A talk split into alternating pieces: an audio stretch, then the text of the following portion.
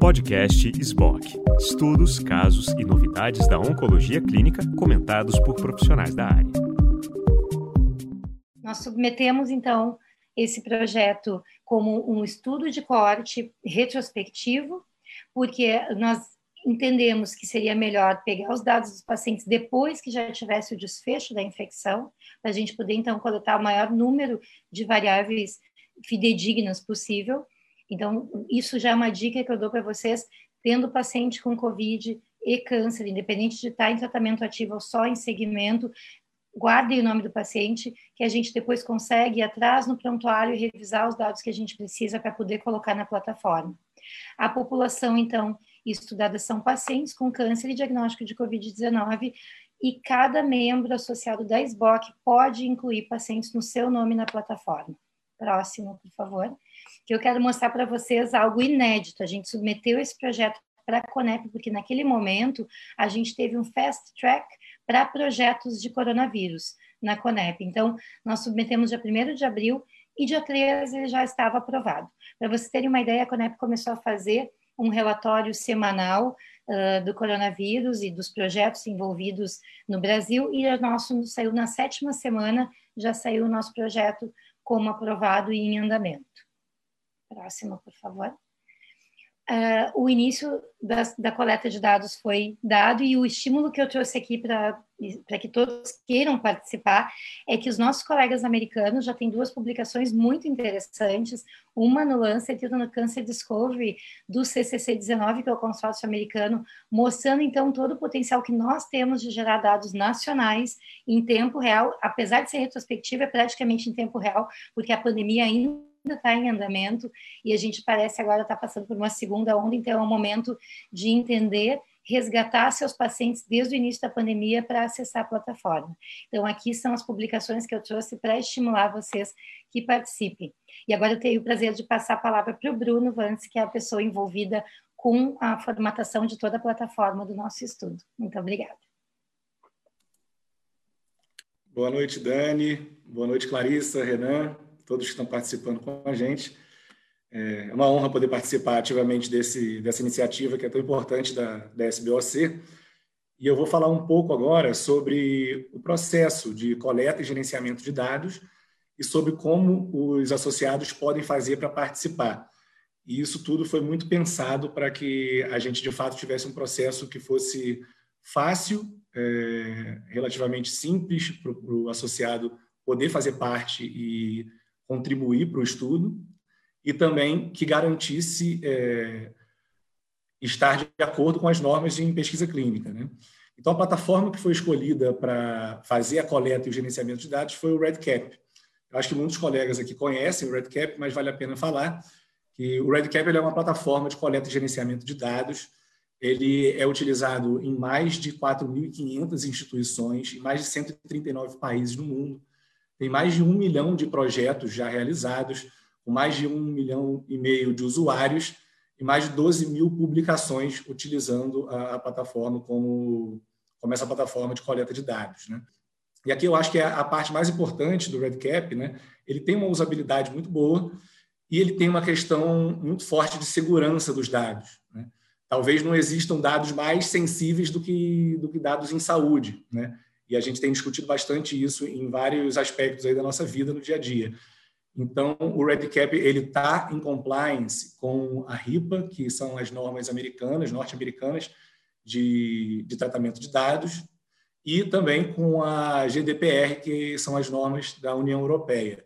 Então, todo esse processo ele é muito seguro, pro, tanto para os associados quanto para os pacientes que vão estar sendo inseridos.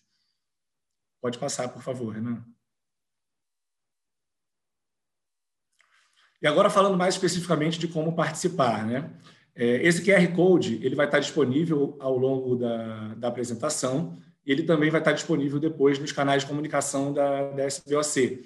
Então, esse QR Code ou um link específico, ele, ele leva para a página de coleta de dados do consórcio. Né? Então, é essa a primeira imagem que aparece quando você acessa o QR Code e chega na plataforma. Pode passar.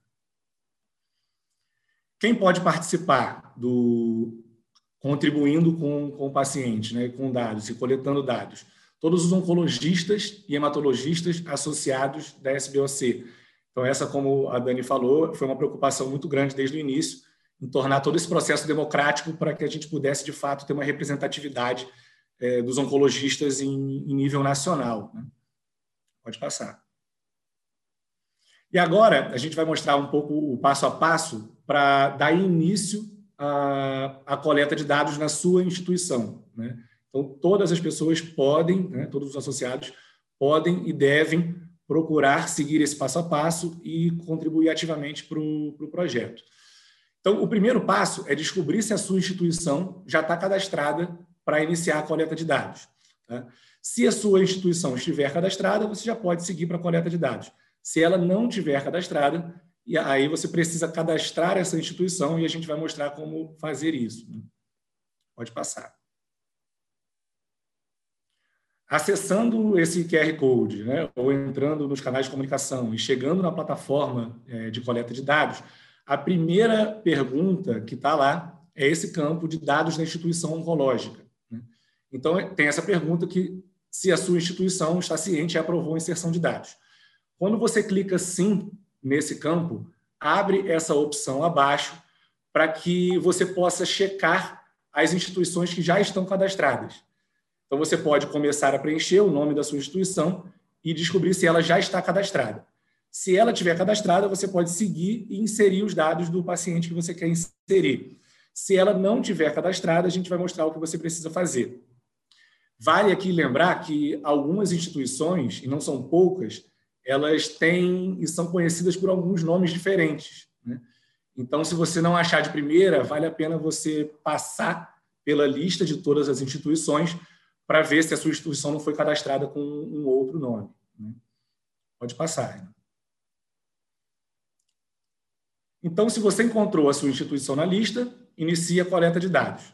Se você não encontrou, basta você clicar naquele mesmo campo no, na opção Não e ela vai abrir essa outra é, janela, né, essa outra visualização, que vai te dar a opção de ou você imediatamente já começar a cadastrar a sua instituição, e é um processo que vai estar super intuitivo e explicativo no formulário, né?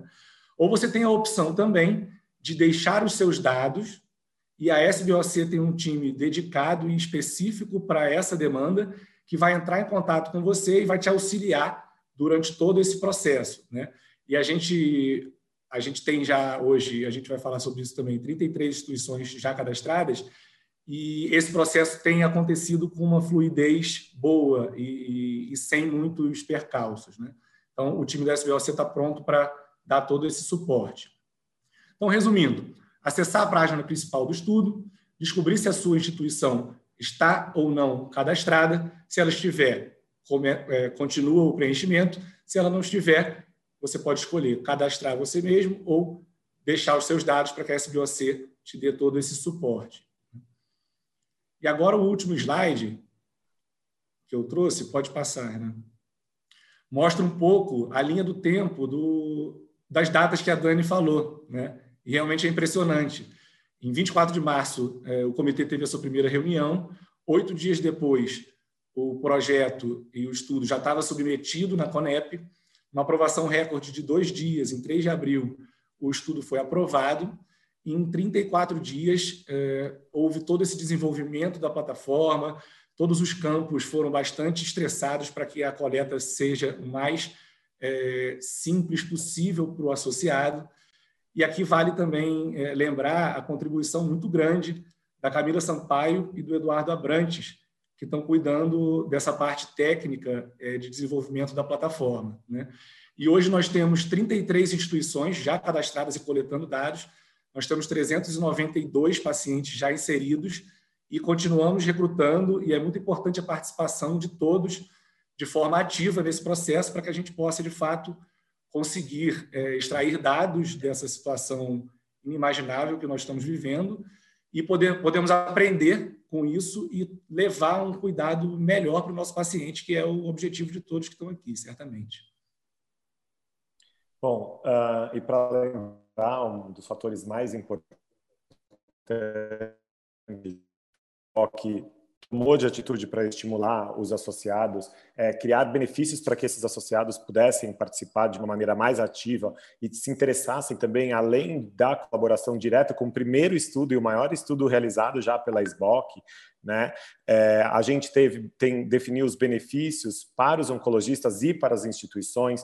Então, os cinco oncologistas clínicos associados SBOC que mais contribuírem enviando pacientes para a nossa plataforma serão incluídos na autoria do estudo, né, em todas as publicações é, destinadas ganharão também a anuidade da SBOC de 2021, devido a todo esse interesse em colaboração com a sociedade e as instituições que mais contribuírem. Então, a gente tem prêmios para o associado diretamente e para as instituições, caso tenham vários médicos né, SBOC colaborando dentro de uma instituição, as cinco uh, instituições vão ganhar cinco anuidades cada instituição para poder oferecer aos seus associados SBOC e também os seus nomes serão citados em todas as comunicações das quais o Oncovid fizer parte. Então, a ideia que a SBOC teve, a nossa diretoria, a nossa presidente, foi é, democratizar e divulgar ainda mais todos aqueles que estão conosco procurando participar de uma forma ativa.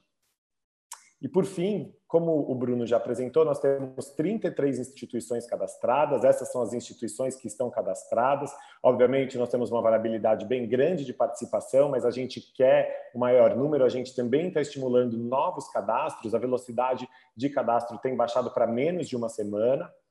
E também, o que nós ficamos muito felizes, temos três mulheres, doutora Daniela Galvão Barros de Oliveira, doutora Andréa Cristina de Mello e doutora Sabina Aleixo como as três associadas que mais preencheram em, é, o formulário, trazendo mais pacientes para o estudo. São três mulheres, nós teríamos temos bastante, vários outros oncologistas.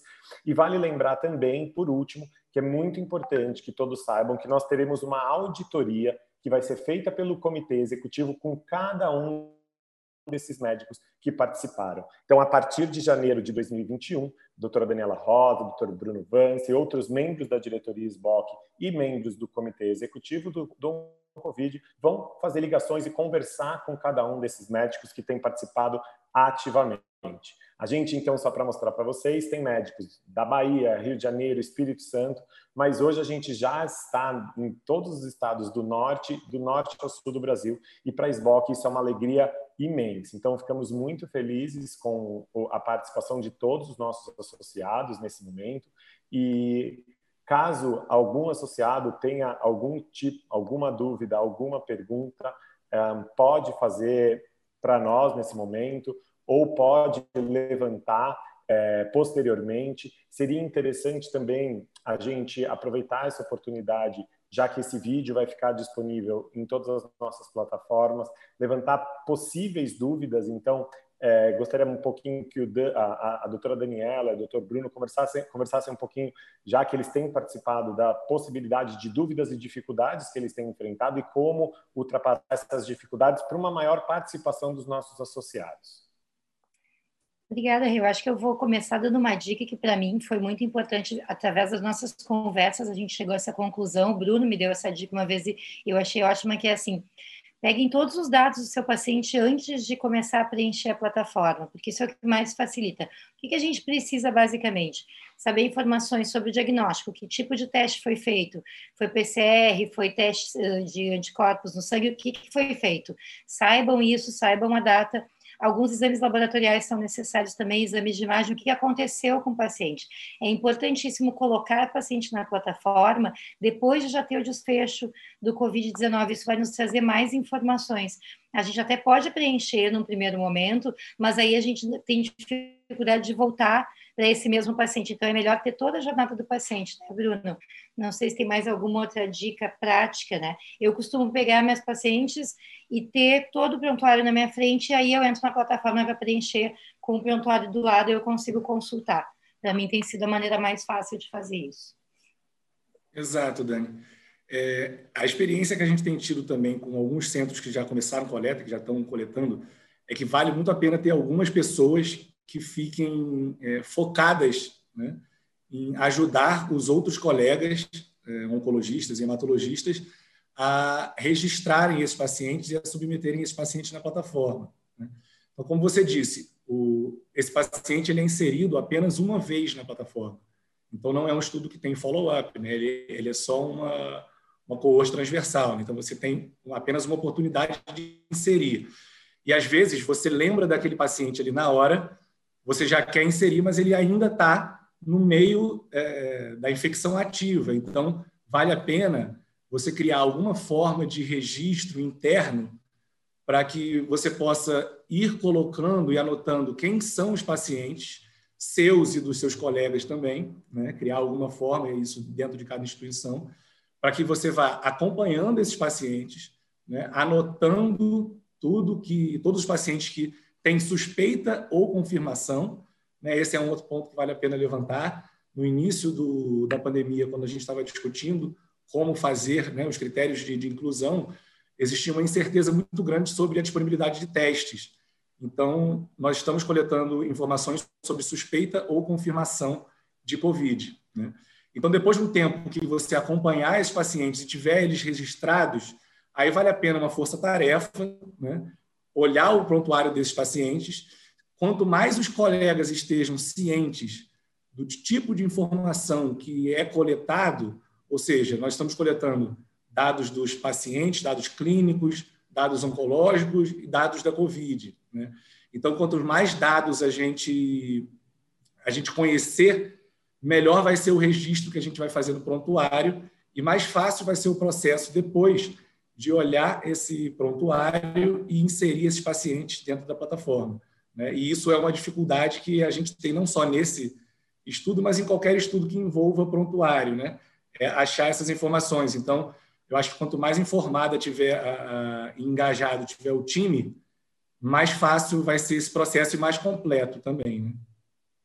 Uma coisa importante, Bruno, é, como você falou agora de engajar o time, é, a partir do momento em que a instituição está cadastrada na CONEP, que a gente tem essa aprovação da participação, que o Comitê de Ética é informado diretamente pela CONEP por se tratar de um estudo COVID e a instituição participar direto junto com a SBOC, é, todos os médicos da instituição que são associados à SBOC já podem participar. Então, o médico que tomou a, a, o pioneirismo e a sugestão de cadastrar em instituição pode sim é, engajar os seus colegas de forma ativa em grupos de WhatsApp internos, né, trazendo mais, mais colegas e para trazer mais pacientes. Assim, a instituição ganha né? Esse colega também está ganhando e a gente vai ficar muito feliz de ter várias instituições do Brasil participando.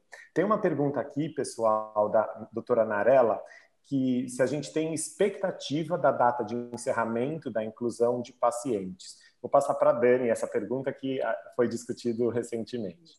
A gente tinha, quando é muito interessante que eu acho que essa pergunta, Narelli, obrigada por ter feito, porque ela mostra também o nosso aprendizado com a pandemia no início a gente tinha definido uma data de término.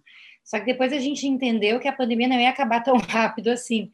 Então a gente reviu os processos e optou por manter o estudo aberto e até fazer uma primeira análise interina que a gente combinou de fazer no início do ano que vem, agora 2021, até para poder também gerar as publicações. A gente não pode ficar com o estudo aberto sem analisar em nenhum momento. Então, esse estudo vai ser analisado e a gente vai ficar redefinindo as datas.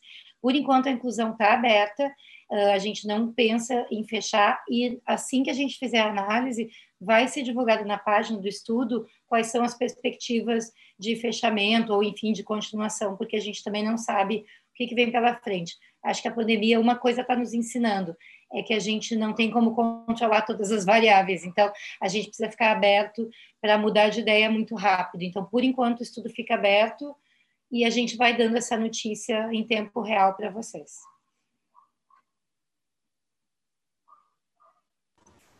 Excelente, Dani. Uh, bom, como a gente também não tem mais perguntas aqui, queria perguntar para o Bruno se ele tem mais uh, alguma sugestão para os colegas e passar para vocês para ter alguma última fala e depois passar para a doutora Clarissa. Eu acho que, como você falou, né, existem os benefícios individuais para os parceiros associados, existem os benefícios das instituições. e mais que isso, existe um compromisso. Né? Nós somos um dos países que tem o maior número de casos de, de Covid, infelizmente, e nós temos um dever de extrair informação disso, né, através dos dados, e como a gente falou, né, e trazer recomendações que vão facilitar o dia a dia de todos os oncologistas, hematologistas e médicos no nosso país, né? E a gente sabe que é muito importante nessa questão de, de coleta de dados e de tirar a inteligência dos dados, você ter a, a representatividade local, né?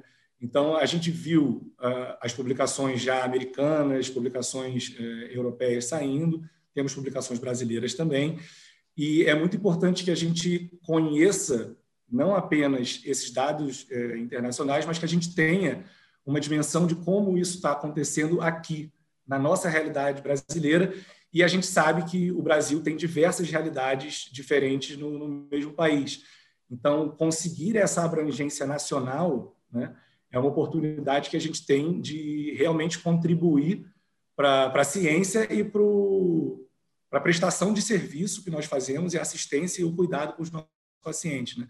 Então, é, é muito importante que todos participem e foi tudo muito pensado para que seja o mais democrático e o mais fácil possível para associar é, e incluir o seu centro. E tem uma equipe super dedicada para isso. Então, vale a pena conferir a página e, e se informar mais. Né?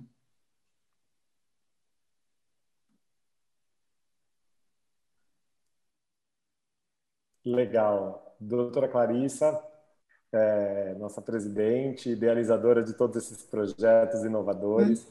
É, queria que você contasse um pouquinho também como é para você liderar a, a, a SBOC nesse momento de muita transformação. Eu acho que nós nunca enfrentamos na SBOC uma dificuldade tão grande e tem sido uma oportunidade única e apesar das diversas dificuldades que nós temos enfrentado, né?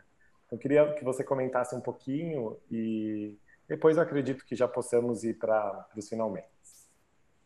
Bom, eu acho que assim esse, esse estudo ele mostra uma maturidade muito grande, né, da, da SBOC, é, do time como um todo, não só né, do time de diretores e, e das pessoas que foram indicadas, como é o caso do Bruno Vance, que realmente tem sido uma pessoa é, fantástica de trabalhar, como de todo o staff. Então, eu acho que assim mostra uma maturidade. Nós chegamos em um ano extremamente difícil, um ano complicado, é, mas nós realmente temos que parar e ver quais são, o que, é que nós podemos é, aprisionar de bom desse ano. E eu acho que, com certeza, essa capacidade de realizar estudos, de realizar um estudo desse porte é, é uma delas. Então, eu acho que é nós, deixar o nosso agradecimento aqui a cada um de vocês envolvidos, a cada uma das pessoas que ficou né, um tempo a mais para colocar os pacientes no estudo, saber que realmente tudo isso está sendo feito para um bem maior. Então, só tenho realmente a agradecer a todos. Muito obrigado, doutora Clarissa. Doutora Daniela, doutor Bruno, gostaria de deixar alguma mensagem? Só estímulo, então, que acessem a nossa página e participem do estudo, são dados muito importantes e a gente tem esses critérios de publicação, mas a gente também está muito aberto para sugestões dos associados em termos de novos projetos ou até, quem sabe, subprojetos do OnCovid 19.1. A gente tem toda essa visão de que quanto mais participação dos membros da SBOC, mais a gente vai conseguir gerar conhecimento e agregar, então, informação durante a pandemia. Bom, acredito que o Dr. Bruno também já tenha trazido um pouco das informações.